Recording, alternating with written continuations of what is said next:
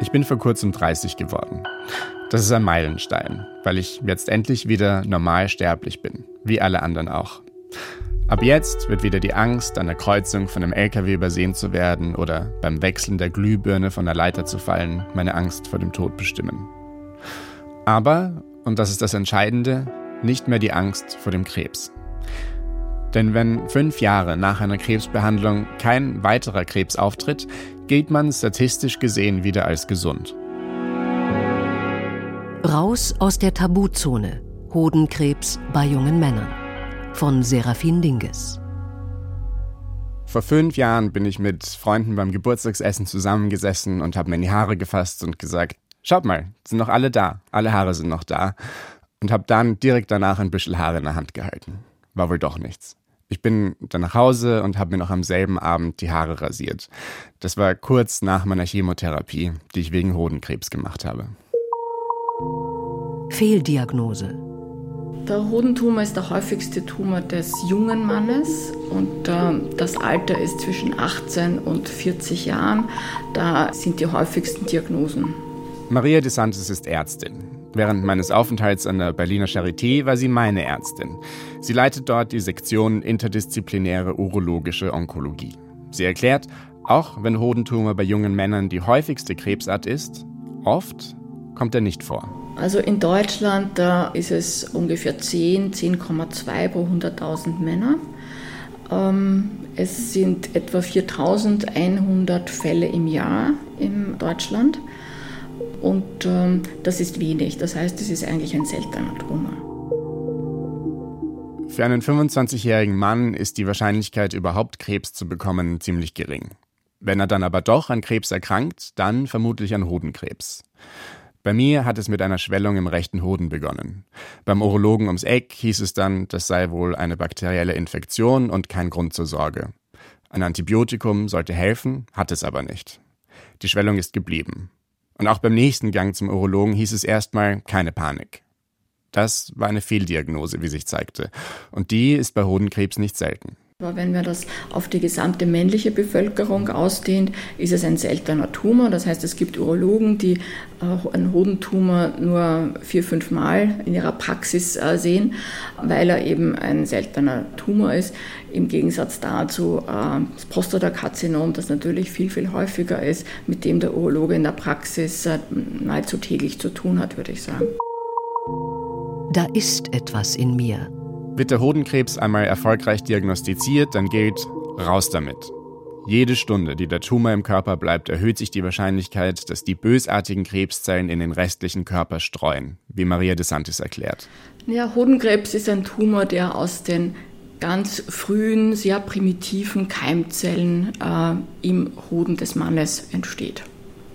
Die Keimzellen sind jene Zellen, aus denen dann äh, zum Beispiel Spermatogonien entstehen und die, äh, aus denen reifen dann die Spermien heran, die für die Reproduktion zuständig sind. Die Operation ist, wenn der Krebs früh entdeckt wird, meistens unkompliziert. Über die Leiste wird ein Einschnitt gemacht, Hoden und Samenleiter werden entfernt. Also wie ich meine Krebsdiagnose bekommen habe, ah ja, das war sehr schwierig bei mir. Da muss ich ein bisschen ausholen. Patrick Deinzer kommt aus München, lebt in Berlin. Der 41-Jährige ist groß, super freundlich. An den Wänden von seiner Wohnung hängen gefühlt zehn Fahnen des ersten FC Nürnberg. Neben dem Fernseher ein Lego-Modell des Todessterns aus Star Wars. Vor fünf Jahren, nur kurz vor mir, wurde auch bei ihm Hodenkrebs diagnostiziert. Als ich, äh, muss ich überlegen, 36 war, war das so, dass ich äh, öfter Verstopfung hatte und zweitens ähm, so ein Stechen im, ja, im Po eher, würde ich sagen. Und ich dachte, okay, das ist irgendwas im Darm oder irgendwie Hämorrhoiden. Patrick spricht mit einer Nüchternheit über Körper, die man sonst nur von Fachleuten kennt, von Ärztinnen, Krankenpflegern. Das ist nicht unbedingt eine freiwillige Entwicklung, aber wer Krebs hat, lernt schnell so über seinen Körper zu sprechen. Dann hat es auf einmal so gestochen in der, ja, in, in der After, im After-Bereich oder im Bauchbereich. Ich kann das nicht ganz differenzieren. Und seit dem Zeitpunkt hatte ich nicht nur diese Darmbeschwerden, sondern quasi hatte auch Beschwerden beim Laufen. Es braucht mehrere Krankenhausbesuche, bis auch bei Patrick Deinzer die richtige Diagnose gestellt wird. Und dann kam quasi raus, dass ich innere Blutung habe. Und es hat dann den ganzen Tag gedauert. Mir war dann auch irgendwann klar, als ich einen Oberarzt gesehen habe, der das zweite Mal einen Ultraschall machen wollte, dass ich nicht morgen oder Abend nach Hause komme. Bei Patrick muss eine Notoperation gemacht werden. Der Hodentumor hat gestreut, in den Bauchraum und erheblichen Schaden angerichtet. Erst nach der Operation erfährt der damals 36-Jährige überhaupt, dass er Hodenkrebs hat. Der Moment, in dem man feststellt, da ist was in mir, da wächst was, das dabei ist, mich zu töten. Dieser Moment ist schwer zu beschreiben. Alles verschwimmt. Aber im Prinzip ist es so, dass Krebszellen sich äh, äh, unbeschränkt vermehren und teilen können, dann äh, metastasieren können. Ähm, das ist etwas, was äh, sozusagen normale Körperzellen nicht tun. Die können Absiedelungen äh, über die Blut- und über die Lymphbahn schicken und die sich dann festsetzen an anderen Stellen des Körpers und eben Geschwistergeschwülste ausbilden können. Du hast Krebs. Niemand will diese Worte hören. Und meine Reaktion war erstmal so ein Schock. Das ist also kurzer Schock. Ich war auch schon fertig, habe ein bisschen nachts auch leicht geweint oder sowas. Aber auf der anderen Seite kam auch sehr schnell so, okay, Schock und ich muss jetzt in die Offensive gehen und mich informieren. Und bin dann quasi in so einen Informationssammelmodus gegangen. Bei mir war es genauso. Krebs. Das Wort bringt so viele Assoziationen mit sich. Angst, Tod, Haarausfall, Schmerzen, Erbrechen, Krankenhaus, Unsicherheit. Diese Fülle an negativen Emotionen kann ein Mensch gar nicht auf einmal fühlen. Also habe auch ich versucht, erstmal auf sachlicher Ebene zu verstehen, was damit mir passiert, und bin auf krebskrampf.de gestoßen, der Blog von Patrick Deinzer. Also die Krebsentdeckung war Anfang Januar, so am 11. glaube ich, und ich habe den ersten Eintrag zum 29. glaube ich gemacht. Und ich habe den Blog dann deswegen gemacht als Tagebuch für mich und damit ich es anderen Leuten schicken kann, damit wir wissen, wie es mir geht. Patrick versucht mit seinem Blog auch eine Brücke zu schlagen zwischen sich und seinen Angehörigen. Denn natürlich sind auch die mit Sorge erfüllt, stellen Fragen, wollen helfen. Aber als Krebskranker gerät man oft in Erklärungsnot und hat nicht so wirklich die Kraft, sich verständlich zu machen. Ein Blog wie krebskrampf.de hilft. Auch, weil er dann an die Stelle von nicht besonders hilfreichen und oft recht stigmatisierenden Darstellungen von Krebs tritt. Die Darstellungen von Krebs. Als ich nach dem Schock der Diagnose zum ersten Mal in meinem popkulturellen Wissen nach Hodenkrebs suche, denke ich an Fight Club. Der Protagonist in dem Film fühlt sich emotional verstumpft, leidet, sucht Hilfe bei einem Arzt. Und der Arzt sagt ihm, Hey, ich bitte Sie, ich leide.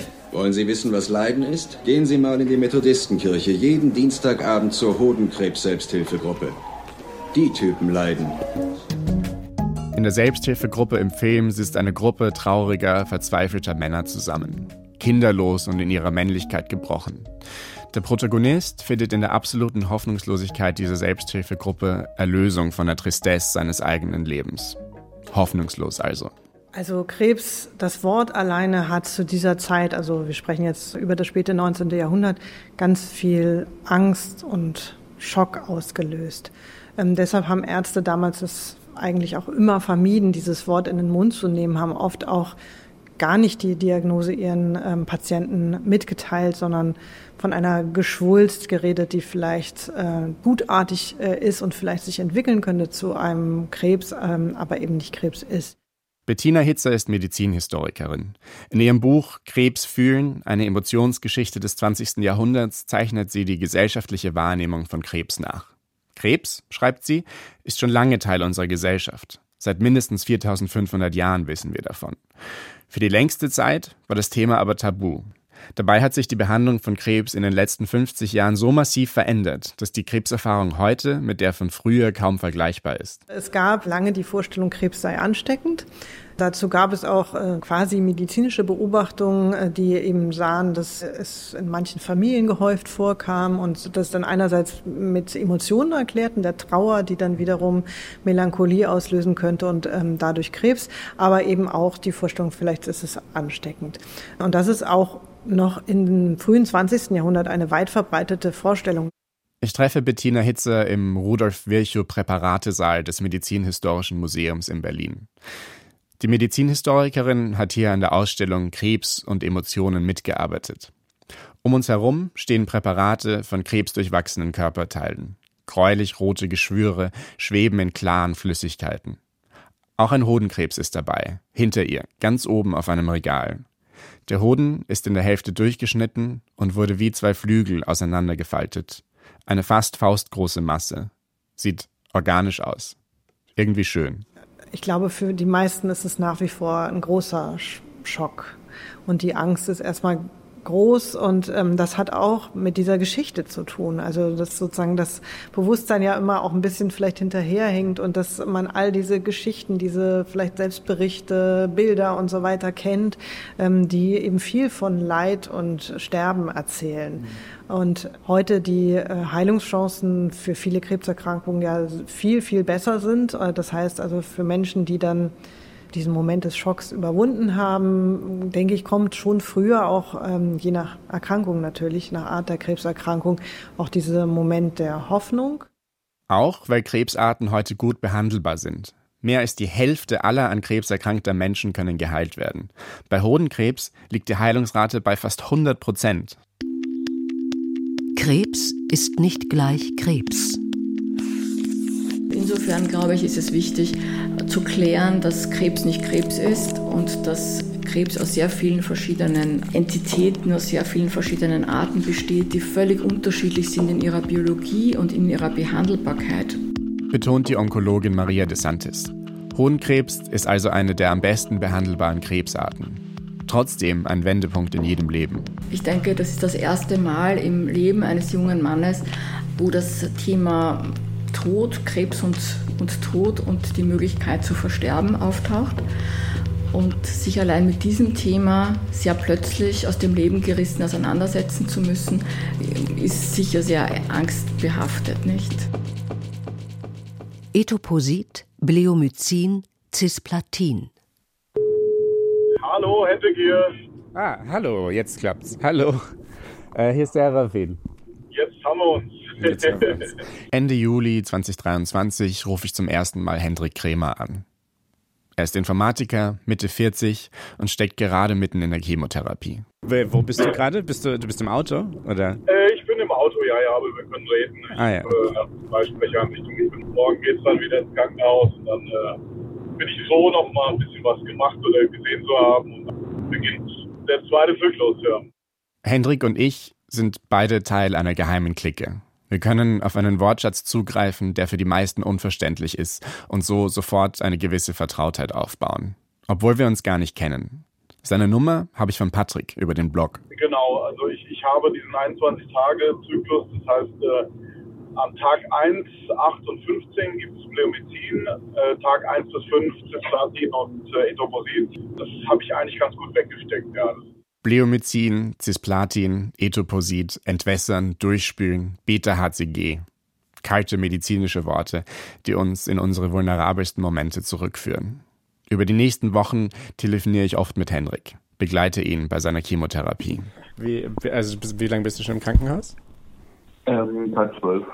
Ah, okay. Also es gab jetzt erstmal Vordiagnostik und äh, ja, die 24 Stunden Blutwerte habe ich abgegeben und ähm, ja, die äh, Leukozyten und andere Sachen sind ein bisschen niedrig. Mal mhm. gucken, was die Ärzte sagen morgen, ob es denn so anfangen kann. Ne? Also das ist gerade ein bisschen äh, nicht so schön. Hendrik muss insgesamt drei Zyklen Chemotherapie machen. Das funktioniert so. Bei Hodenkrebs wird eine Mischung aus drei sogenannten Zytostatika verabreicht. Das sind Medikamente, die das Wachstum von Zellen einschränken und so, im Idealfall, so viele Hodenkrebszellen wie möglich töten. Das Dreigespann, das den Hodenkrebs bekämpft, besteht aus den erwähnten Cisplatin, Etoposit und Bleomycin. Drei Begriffe, die ich wohl niemals vergessen werde. Ein Zyklus PEB-Chemotherapie, so kürzt man den Cocktail ab, dauert 21 Tage. Die erste Woche davon verbringt man im Krankenhaus, wo man täglich Cisplatin und Etoposit bekommt, und einmal jede Woche kommt dann noch Bleomycin dazu. Das Krankenhaus wird während so einer Chemotherapie zu einem widersprüchlichen Ort. Es ist Quelle der Heilung, aber auch des Leids. Interessant ist, was der Kopf alle so macht, weil ähm, wir haben das Abendessen bekommen und nur wenn ich nur rieche, dann wird mir schon schlecht. Hallo Serafin. Ja, wie schmeckt der Cocktail heute? Also Ich bin gerade beim Erythroposit des Cisplatins durchgelaufen. Ähm, eben hat, also heute Morgen war es okay, außer dass ich halt wieder ja, so ein ziemlich rotes Gesicht hatte, sah aus, als hätte ich die ganze Nacht durchgesoffen. ja, und eben, seitdem habe ich mal so ein kleines Tief. Äh, wir haben auch nicht wirklich gut geschlafen, weil die Bleomycin-Spritze am Tag 1, die kam so gegen halb zwei, weil die, die Nacht, weil die Ärzte noch ähm, unten auf Station waren wegen Notfällen etc. ja, und jetzt äh, ja, war ich eben ziemlich müde und jetzt bin ich gerade hier mit meinem Infusionsständer, mache ich einfach mal so, eine kleine, so einen kleinen Marathon um die Station. Der Infusionsständer ist im Krankenhaus immer mit dabei. In einem Anfall von schwarzem Humor habe ich an meinen mal einen Cocktailschirm geklebt. Die Monotonie des Krankenhauses ist zermürbend. Bei mir hat sich ein morbides Ritual etabliert. Die Pflegerin kam in mein Krankenhauszimmer mit einem schwarzen Beutel Flüssigkeit in der Hand. Sie sagte meinen Namen, ich sagte ihr mein Geburtsdatum und so bestätigten wir uns gegenseitig, dass der giftig aussehende schwarze Beutel auch wirklich für mich bestimmt ist. Hallo Serafin. Ja, jetzt komme ich auch dazu, dir zu antworten. Vielen Dank für deine Nachricht. Ähm, ja, ähm, heute ist ein herausfordernder Tag. Über die Wochen, die ich mit Hendrik telefoniere, merke ich vor allem, es ist schwierig zu kommunizieren, wie es einem während der Chemotherapie wirklich geht. Auch wenn ich selbst eine Version davon mitgemacht habe, ich kann Mitleid bekunden, aber mit dem eigentlichen Leid, mit der Fatigue, mit der Tristesse, mit all dem ist Hendrik alleine. In meinen Notizen von damals vermerkte ich, ungefähr 15 Nadeln durchbrechen in dieser Woche meine Haut. Fast zwölf Stunden war ich jeden Tag am Tropf, 72 Stunden insgesamt. Neun Tage war ich während dieses einen Zyklus im Krankenhaus und ich hatte Glück. Ich brauchte nur einen Zyklus. Für Patrick und Hendrik ist es anders. Sie brauchen drei oder sogar vier Zyklen. Alle drei Wochen beginnt ein neuer. Und mit jedem Mal sind die beiden erschöpfter. Also, was mich geprägt hat, war vor allem, dass ich gemerkt habe, wie abhängig vom Körper bin und wie schwach ich werde. So. Also ich habe so, das war jetzt erst nicht im ersten Zyklus, sondern im dritten, vierten Zyklus, dass ich einfach super schwach wurde und mich gefühlt habe wie 70 Jahre. Und das war eine sehr prägende und sehr nervige Erfahrung. Und ähm, ja, dann sind natürlich auch so Dinge wie ja, so, so ein Klingeln in den Ohren und so ein bisschen, ähm, ja, so ein Zuck auf der Lunge, da macht man sich natürlich dann gleich Gedanken und du kennst es ja. Und äh, die typischen anderen Nebenwirkungen und äh, es geht, ja, Stück für Stück besser, aber eben nicht so schnell wie nach dem ersten Zyklus, was mich ein bisschen frustet. Und ähm, ja, immerhin ist der Magen stabil, das heißt, ich habe was gegessen und äh, ja, Schlaf ist so einigermaßen dann zu denken. Auch für Angehörige ist es schwierig. Man kann dem Erkrankten die Last nicht abnehmen, auch wenn man will. Der beste Tipp, den ich geben kann, ist da zu sein. Keinen ungefragten Rat zu geben, keine Erwartungen haben, einfach nur da sein. In meiner schönsten Krankenhauserinnerung sitze ich mit meinem besten Freund in der Sonne vor dem Krankenhaus. Wir essen Teigtaschen, die er mitgebracht hat, und sprechen über nichts Besonderes, auch nicht über Krebs. Chemotherapie ist nicht gleich Krebs. Das Merkwürdige an der ganzen Erfahrung ist, dass die Erfahrung von Hodenkrebs eigentlich eine Erfahrung der Chemotherapie ist. Medizinhistorikerin Bettina Hitzer. Man kennt kaum noch Symptome von Krebs, äh, sozusagen die Tumoren, die früher gezeigt worden sind äh, bei den Kampagnen, ähm, weil aber auch viele Krebserkrankungen in einem Stadium entdeckt werden, in dem sie praktisch symptomlos sind. Und was wieder auch eine neue Herausforderung ist, dass man sozusagen aus dem Zustand eines gefühlt gesunden Körpers die Diagnose bekommt und dann beginnt die Therapie und ähm, man fühlt sich unfassbar krank. Ähm, und das macht die Therapie.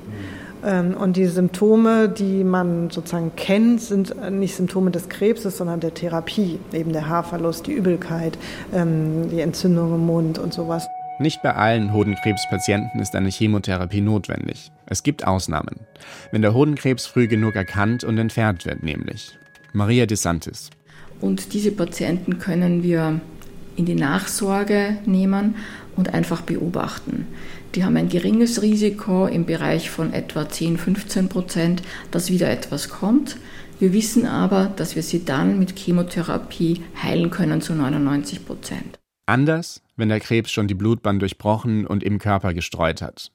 Die Lymphknoten sind dann geschwollen. Es gibt Metastasen. Dann muss Chemotherapie sein. Da geht kein Weg vorbei und da müssen, muss ich, müssen wir den Patienten klar machen, dass es hier um Leben und Tod geht. Und das ist, klingt hart, aber ist ganz einfach. Nicht? Wir dürfen nicht vergessen, dass in den 70er Jahren, am Anfang der 70er Jahre, ähm, 95 Prozent der Hodentumorpatienten verstorben sind. Heute können auch fast alle Patienten mit Metastasen geheilt werden. Es gibt aber auch Grenzfälle, wie mich. Ich hatte zwar keine Metastasen, aber die Krebszellen hatten im Hoden die Blutbahn durchbrochen. Das hat die Untersuchung des Tumors nach der Entfernung ergeben. Es bestand also das Risiko, dass der Krebs gestreut hat, aber es gab noch keine Symptome. Und diesen Patienten können wir eine vorbeugende Chemotherapie anbieten. Das ist auch kein Muss, aber die meisten Patienten ähm, nehmen das Angebot einer vorbeugenden Chemotherapie dann gerne an. Die Reduktion der, des Risikos ist dann schon gewaltig durch einen Chemotherapiekurs. Ich hatte also die Wahl. Entweder ich mache eine Chemotherapie und bekomme ziemlich sicher nie wieder Krebs, oder ich warte ab und bekomme mit 50-prozentiger Wahrscheinlichkeit noch einmal Krebs. Ich habe mich für die Chemotherapie entschieden. Lieber das bekannte Übel der Chemotherapie als eine tickende Zeitbombe im Körper. Aber, und das ist das Entscheidende, in beiden Fällen ist eine Heilung fast garantiert. Das ist definitiv richtig. Die ähm, Entwicklung der Therapie des äh, Hodentumors ist eine Erfolgsgeschichte. Jedes Element, jeder Teil meiner Behandlung basiert auf einer anderen medizinischen Errungenschaft. Der Ultraschall, mit dem der Krebs schnell erkannt werden kann. Das CT, das MRT, Hormontests und nicht zu vergessen, sagt auch Maria De Santis, die Chemotherapie. Ja, bereits in den 60er Jahren, muss man sagen, hat man begonnen mit einzelnen Chemotherapien, mit Monotherapie, also Einzelsubstanzen, Tumore zu behandeln. Zytostatika, die Chemotherapie-Medikamente, werden aus allem Möglichen gewonnen. Aus Meerestieren, aus Algen. Ein frühes Mittel, das man bei Hodentumor einsetzt, wird aus den lilafarbenen Blüten der Blume Immergrün gewonnen, wird heute aber nicht mehr verwendet. Und dann ähm, hat man äh, begonnen, auch Kombinationen von Chemotherapien einzusetzen. Und das war schon so ein bisschen der erste Durchbruch 1974. Ein ziemlich wichtiges Datum, denn äh, da hat man äh, eine Dreierkombination beim Hodentumor eingesetzt zum ersten Mal, ein Platin, ein Vinplastin und ein Bleomycin und hat gesehen, dass man mit dieser Dreierkombination 60 Prozent der Patienten äh, krankheitsfrei bringt. Mhm. Und das war so ein bisschen die, äh, die Keimzelle in der Behandlung der, der Keimzelltumoren. Das heißt, da hat man bemerkt, dass dieser Tumor wirklich sehr, sehr chemotherapieempfindlich ist. Mit den verbesserten Behandlungsmethoden änderte sich auch die Wahrnehmung von Krebs. Plötzlich wurde über Krebs geredet, auch öffentlich. In Westdeutschland finden in den 70ern erste Aufklärungskampagnen statt. Auch morgen willst du leben, titelte die Broschüre einer Versicherung. Bettina Hitzer. Diese ganz große Diskussion einmal über die Frage der Offenheit ähm, im Umgang mit äh, Krebserkrankungen, über die Frage der Stigmatisierung jetzt nochmal neu gestellt im Zusammenhang mit Früherkennungskampagnen, die nun sehr viel stärker auch gefördert worden sind ähm, und der Frage, wie kann man sozusagen auch die öffentliche Tabuisierung, sich selber als Krebskranker zu outen, wenn man so will, wie kann man das durchbrechen? Mit den gestiegenen Chancen der Heilbarkeit steigt auch die Verantwortung, die den Patienten abverlangt wird. Regelmäßig zur Vorsorge gehen, sich abtasten, das alles gehört heute zu den Verantwortungen eines mündigen Bürgers. Nachsorge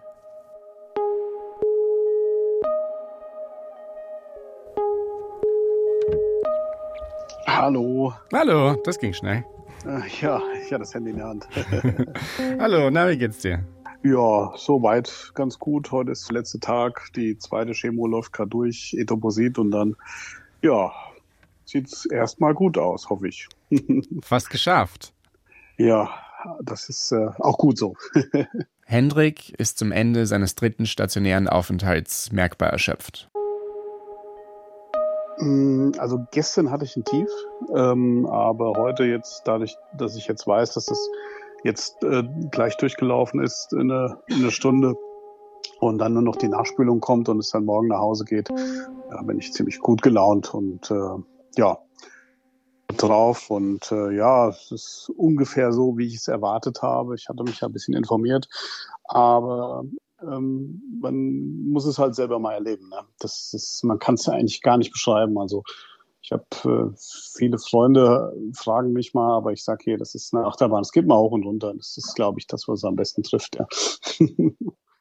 Die größte Errungenschaft der letzten Jahrzehnte liegt neben der genauen Dosierung der Chemotherapie auch in den Begleitmedikamenten.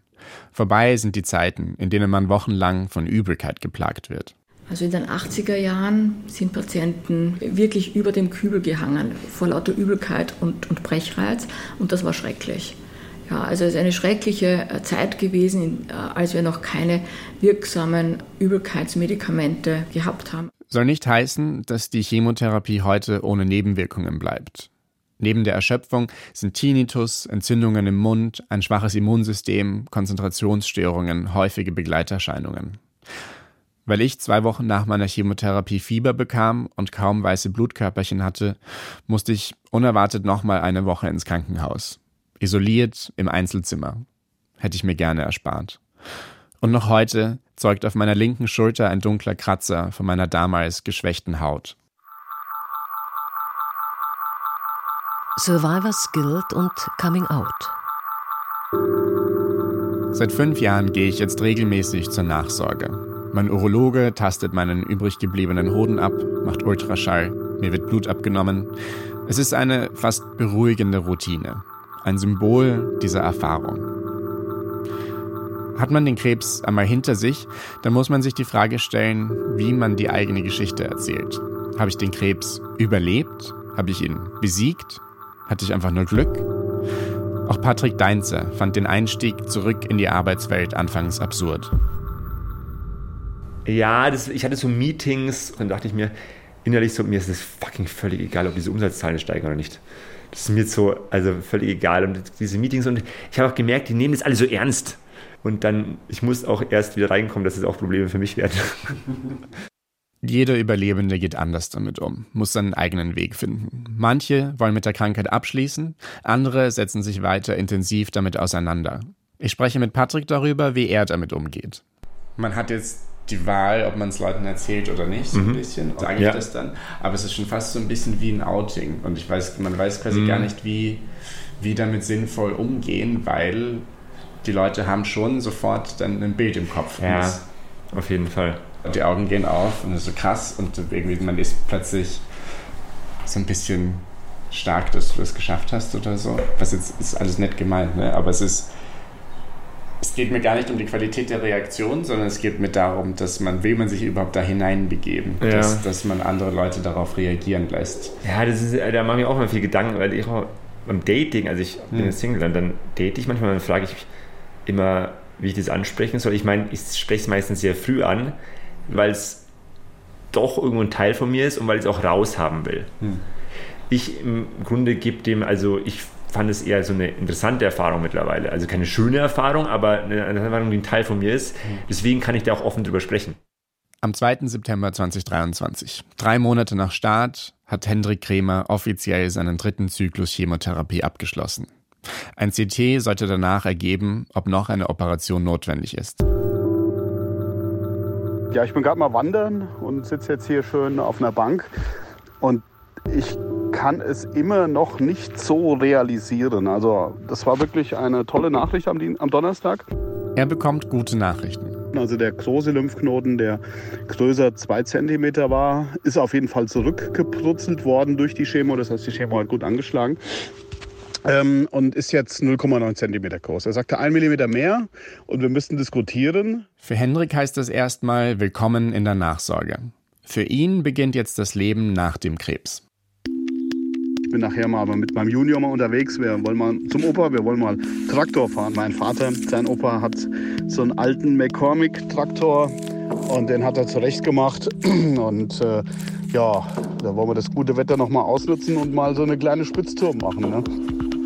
Auch ihm stehen jetzt die fünf Jahre bevor, in denen das Risiko, nochmal Krebs zu bekommen, langsam sinkt. Auch er ist jetzt eine der Erfolgsgeschichten im Kampf gegen den Hodenkrebs. Wie Patrick und wie ich. Raus aus der Tabuzone. Hodenkrebs bei jungen Männern. Ein Feature von Serafin Dinges. Es sprach der Autor. Regie Gerald Michel. Ton und Technik Martin Eichberg. Redaktion Kim Kindermann. Eine Produktion von Deutschlandfunk Kultur 2023.